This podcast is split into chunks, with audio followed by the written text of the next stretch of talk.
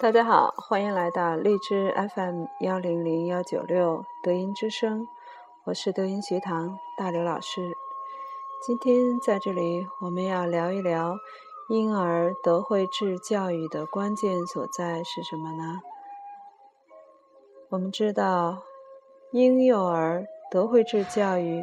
其真正的关键所在是他的父母。在目前中国的社会结构中，我们人生进程的婴儿阶段，特别是这个一至三岁时期的成长，基本是三个外环境：第一类是父母直接哺育；第二类隔代哺育；第三类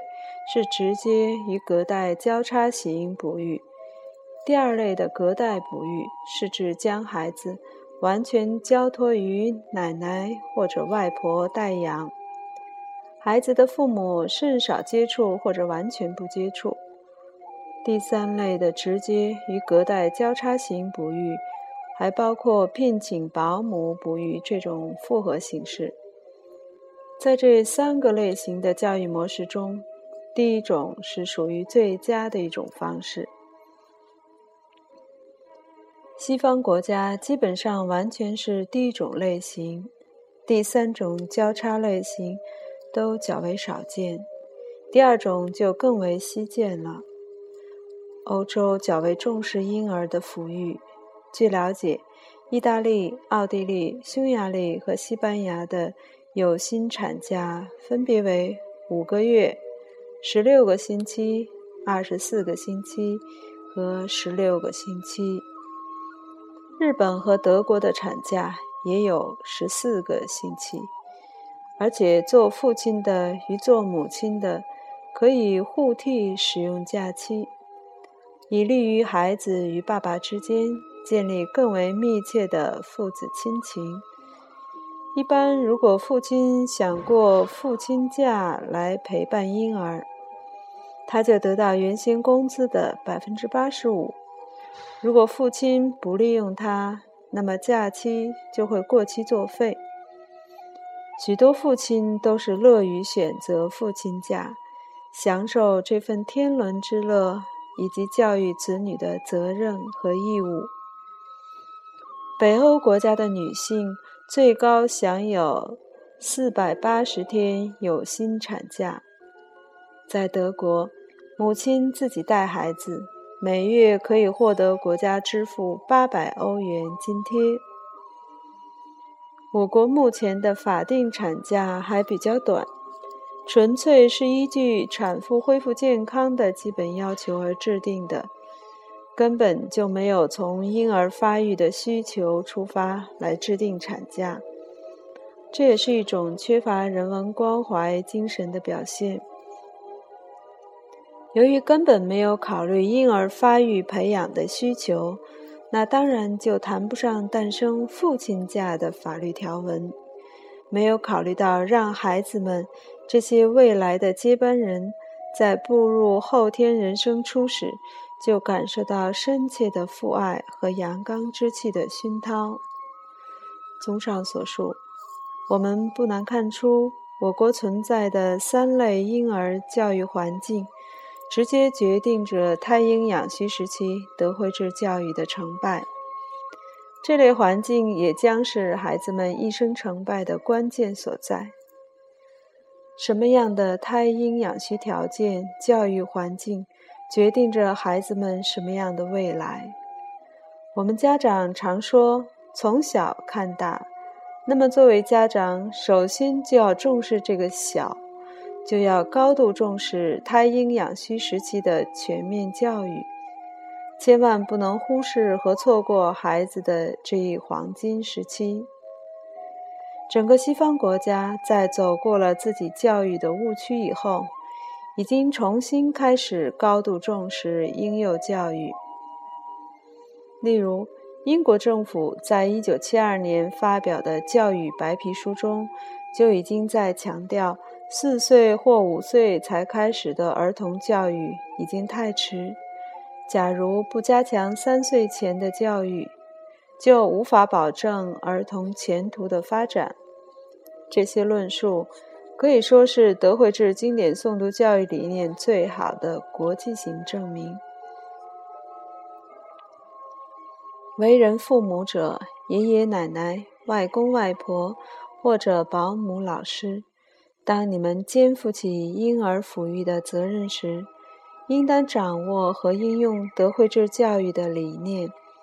发扬慈爱之心，关注婴儿的德惠制教育，而不能仅仅单一式的只是关注于孩子吃喝拉撒睡。德育的前提是正己，首先在行为举止、言吐、谈吐、语言方面，要给婴儿确立起具有道德品质的形象。你们就是孩子人之初最关键的榜样和老师。你们的行为与语言，将可能成为孩子将来的行为和语言。婴儿正在毫无遗漏的、默默无言的向你们学习着、模仿着。无形的影响常常比语言的说教强大无数倍。所以，婴儿教育是一种潜移默化的教育，是一种近朱则赤、近墨则黑的教育。因此。婴儿教育者的讲话要注意说磁性而柔和的话，使用优雅善美的措辞，行为要表现出高尚端庄的仪态，只说符合道德的话，只行符合道德的事，保持良好的秉持规范的礼德习惯。如果能够保持这样经常以身作则的教养婴儿，榜样的力量是无穷的，长期符合德善要求而逐步熏陶的结果，婴儿必然可以在无形中潜移默化，得到最佳的德育教养，迈开人生精神成长正确的第一步，并且作用和规范着惠育和治愈的顺利展开。为了孩子的前途和终生幸福，父母应当分清主次，在婴儿期放弃自己追求的短期利益，而高度重视孩子成长的长期利益，抽出更多的时间投入到短短的三年婴儿教育黄金时期之中，相信你们必定会大有收获。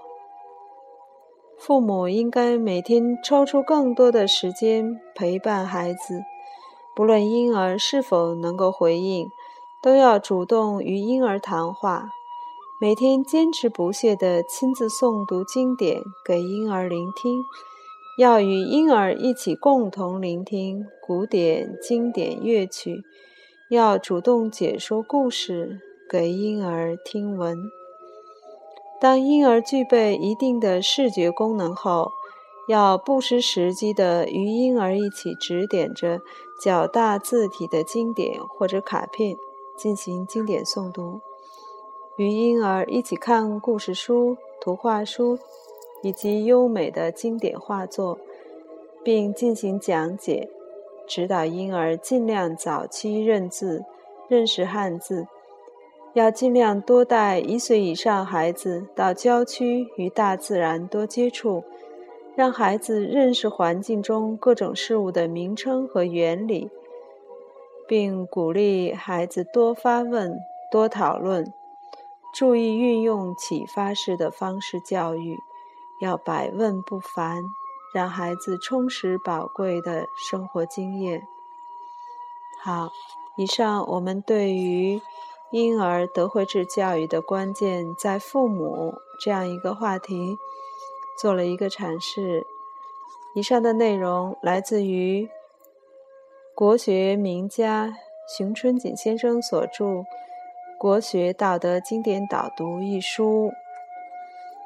感恩您的收听，感恩熊老师的精彩解读。我们下次再见。